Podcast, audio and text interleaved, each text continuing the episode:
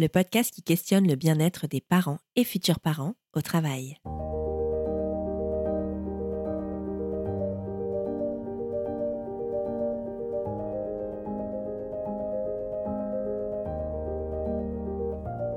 Dans ces dix épisodes, nous vous embarquons dans le parcours de la transition à la parentalité, du désir de grossesse au un an de l'enfant, vu sous les prismes de la santé mentale et du travail.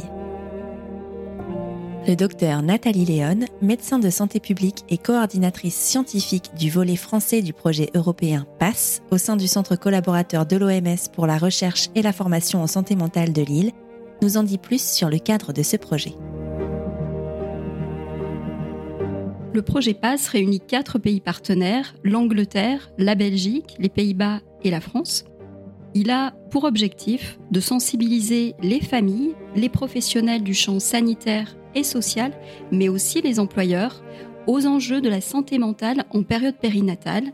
Cette période s'étend de la conception jusqu'au premier mois après la naissance de l'enfant. En effet, devenir parent représente un événement de vie majeur qui implique des changements physiques, émotionnels, psychiques et sociaux importants. Et face à de tels bouleversements, la santé mentale des futurs et nouveaux parents peut être fragilisée.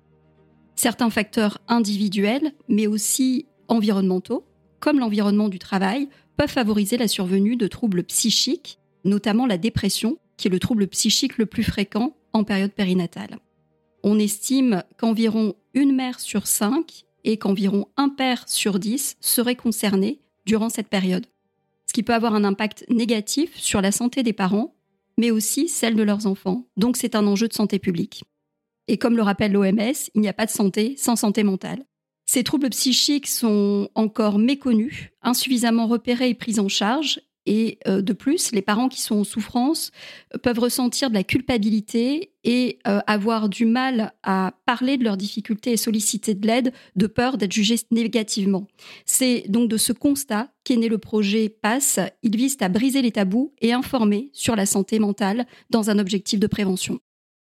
À ce titre, quatre actions sont conduites en France. La première étant euh, l'élaboration en partenariat avec le psychom de la brochure Santé mentale, grossesse et parentalité à destination des familles mais aussi des professionnels.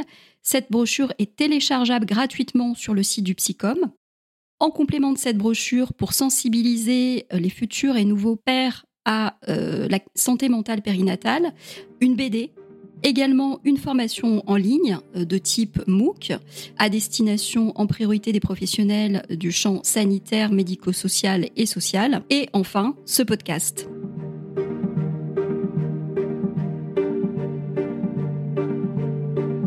Le projet PASS se déploie en France dans le contexte de la politique des 1000 premiers jours de l'enfant, pilotée depuis 2021 par le ministère des Solidarités et de la Santé. Il s'agit d'une nouvelle politique publique conçue autour des besoins de l'enfant et de ses parents. L'ensemble des actions menées dans cette politique découle des préconisations formulées en 2020 par une commission d'experts présidée par Boris Cyrulnik. Maya Léniron, directrice de projet des 1000 premiers jours de l'enfant, nous parle de ces enjeux.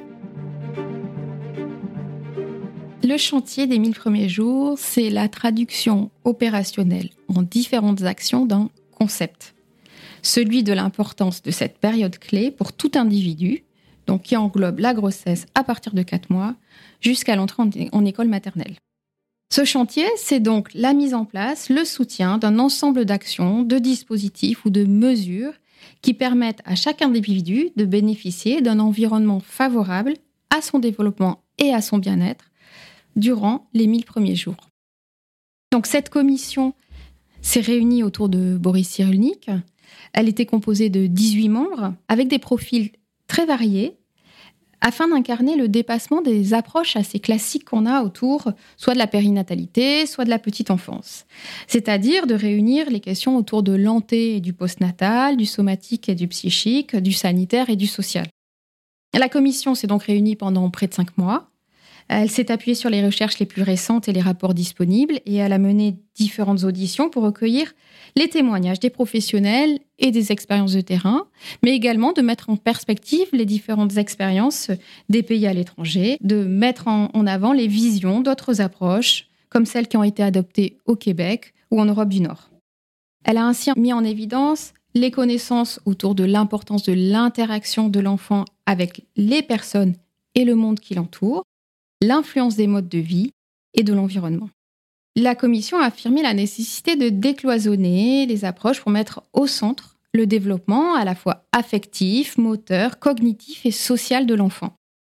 Les leviers donc, qui ont été proposés découlent de cette approche euh, décloisonnée et ils relèvent aussi bien de la promotion de la santé que de l'organisation d'un parcours plus lisible, de l'offre de soins, de l'accompagnement, euh, du développement à la sensorialité euh, à travers l'éveil artistique et culturel.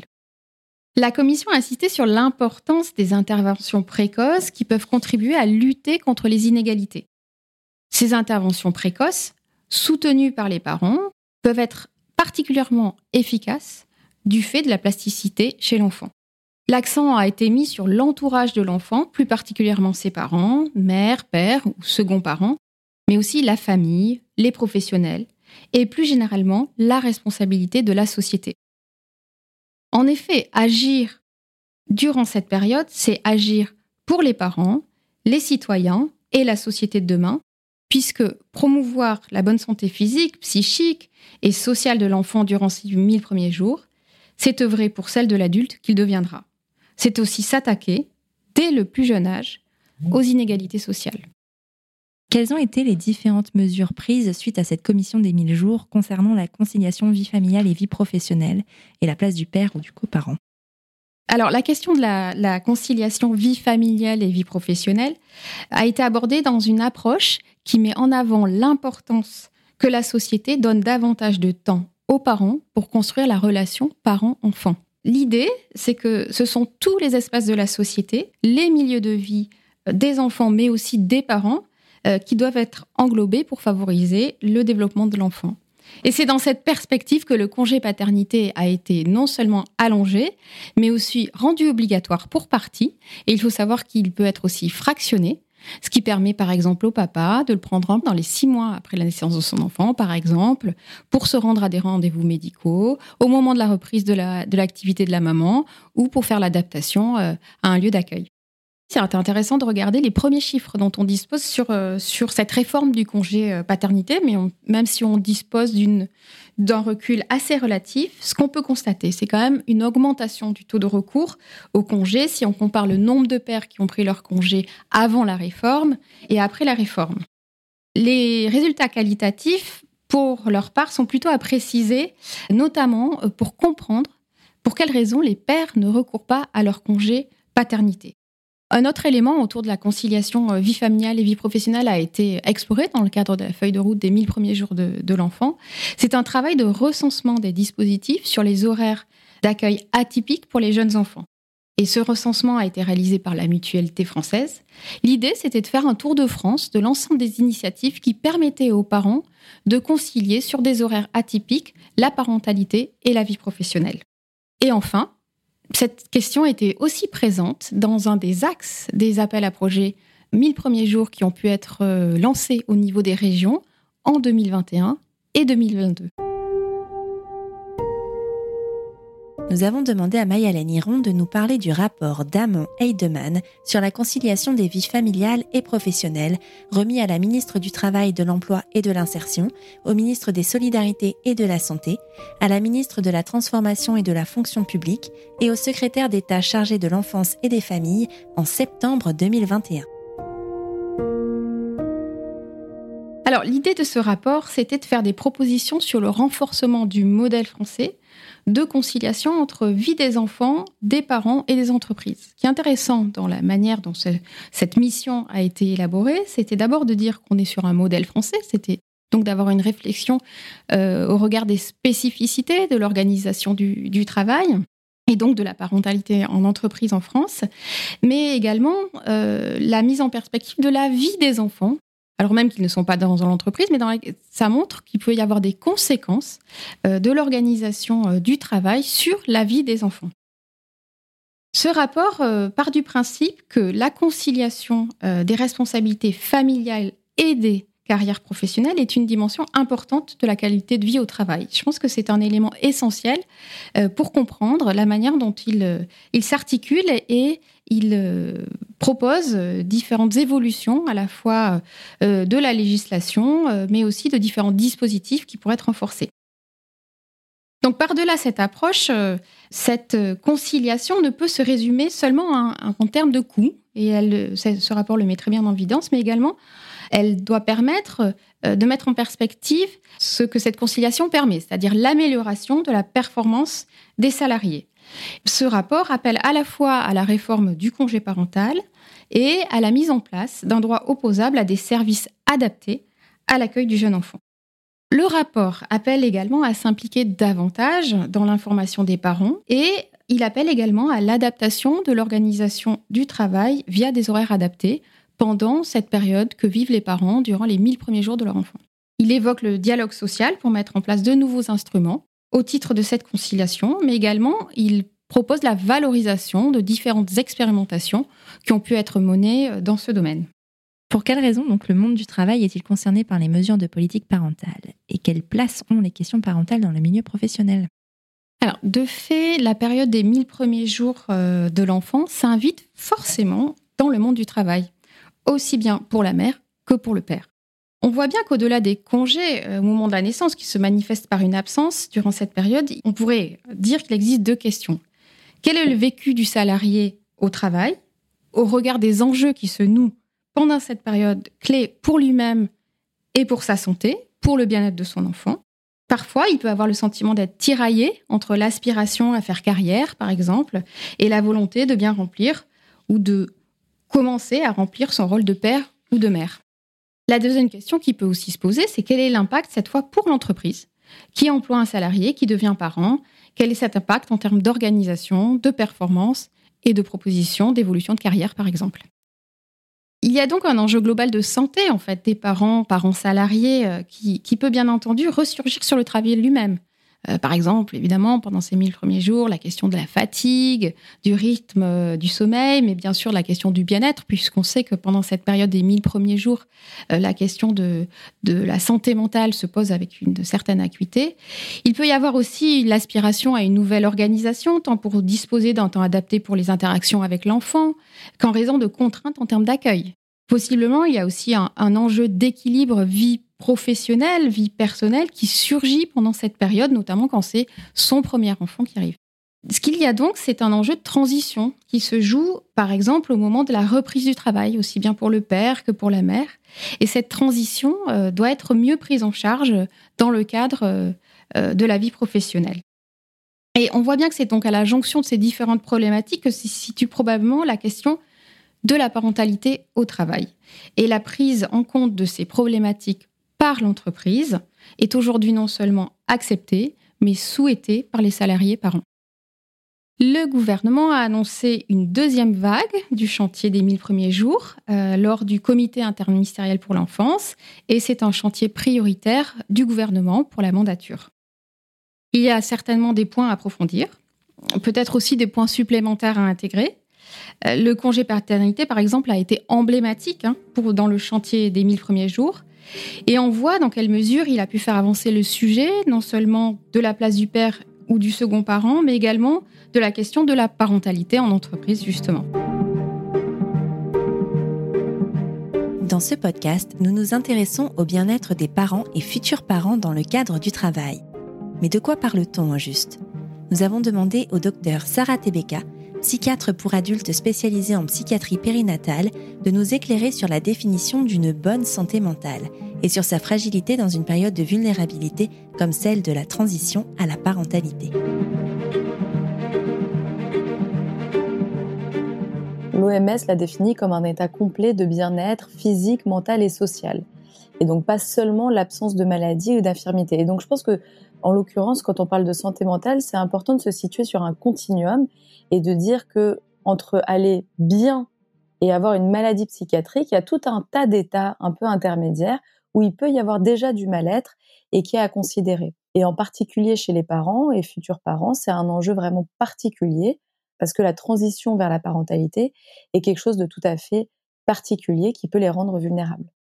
C'est une période où il se passe tout un tas de choses. Euh, quand on est dans le projet de grossesse, on est dans l'attente de la grossesse, de l'arrivée d'un enfant. Quand on est enceinte ou que son, sa conjointe est enceinte, on est euh, dans la perspective de l'arrivée de cet enfant avec toutes les inquiétudes que ça peut provoquer.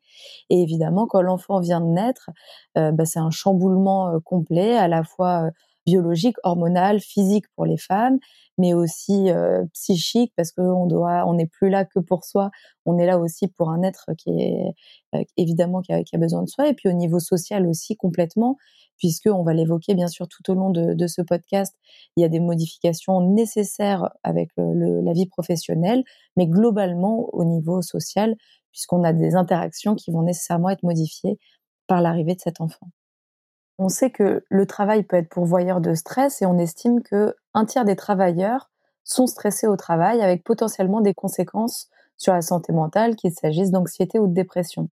Quand on est parent ou futur parent, bah, cette pression, elle est d'autant plus importante parce que ça va entraîner des tensions avec la difficulté parfois de concilier la vie professionnelle et la vie familiale. Et on estime que 25% des mères et 10% des pères connaissent une détresse psychologique pendant la grossesse ou dans l'année qui suit l'accouchement. Et cette anxiété ou cette dépression, donc cette souffrance psychique importante, elle est donc, on l'a dit, fréquente et elle est très souvent masquée aux managers, aux dirigeants euh, et aux collègues. On estime que dans 50% des cas, les salariés n'en parlent pas dans l'entreprise de peur d'être stigmatisés et des conséquences que ça pourrait avoir négatives pour eux. Quelles sont les conséquences d'un environnement néfaste au travail sur la santé mentale des parents et futurs parents? Alors d'abord, il faut avoir en tête que les conséquences qu'il peut y avoir sur un parent va retentir sur l'ensemble de la famille, puisque quand on a une mère qui va pas bien, évidemment, le conjoint peut être impacté, l'enfant va être impacté, ça c'est bien connu, euh, et l'ensemble de la fratrie globalement. Donc on voit que c'est vraiment, il faut voir les choses dans un système, dans, dans une globalité, et de se dire que un élément de la famille qui va moins bien va avoir un impact sur tous les autres. Et un environnement néfaste au travail, de la pression, des horaires de travail inadaptés, des conflits, ça va avoir un impact direct avec davantage de stress qui va euh, occasionner euh, des conflits éventuellement au domicile, une insatisfaction, voire de l'anxiété, voire même une dépression. Donc c'est très important de, bien considérer ces éléments-là et de les surveiller. Compte tenu du temps passé par les parents au travail, le lieu de travail doit représenter un lieu ressource, doit représenter une opportunité pour les soutenir, pour les accompagner, pour les, orienter en cas de difficulté. Et ça, bah, ça doit passer par d'abord une formation et une information des entreprises, qui est pour le moment très insuffisante et permettre d'adapter l'entreprise, de créer de la souplesse, de l'adaptabilité, de mettre à disposition des solutions, que ce soit de façon très pragmatique, par exemple dans les modes de garde, mais aussi des choses un peu plus euh, variables sur, par exemple, la possibilité de télétravail, de prendre des jours euh, pour, en, cas, de maladie chez l'enfant. Donc il y a tout cet aspect très pratico-pratique. Et de façon plus générale, il y a un peu des politiques, et on va le voir à plusieurs reprises au long du podcast, de choses à mettre en œuvre au sein des entreprises pour pouvoir prévenir, faire vraiment de la promotion de la santé, d'aller déstigmatiser la pathologie psychiatrique et de pouvoir au mieux dépister les salariés et de les orienter si jamais ils étaient particulièrement euh, euh, vulnérables et en souffrance.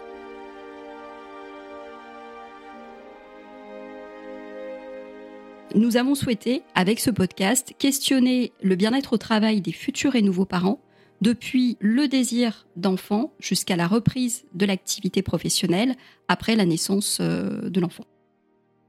Donc, ces objectifs plus spécifiquement sont d'informer les familles et les employeurs des troubles psychiques périnatales, d'explorer les enjeux psychiques associés à la transition vers la parentalité et l'emploi, et d'identifier des dispositifs inspirants en faveur de la parentalité en entreprise. Nous avons choisi d'aborder ces questions au travers de témoignages de parents, de professionnels de santé, psychiatre, sage-femme, médecin du travail, mais aussi euh, de, psychologues, une avocate euh, également qui viendra nous rappeler le cadre réglementaire opposable et le partage d'expériences de DRH du secteur public, mais aussi du privé. On pourra euh, mesurer à travers leur témoignage comment la discrimination à l'annonce d'un projet de parentalité ou euh, d'une grossesse, le manque de flexibilité des horaires ou d'aménagement du poste de travail peut être potentiellement préjudiciable pour la santé mentale des parents. L'idée de ce podcast est de montrer en quoi mettre en place des politiques favorables à la parentalité en entreprise est bénéfique à la santé de tous, les parents, mais aussi celle des entreprises et plus largement de la société.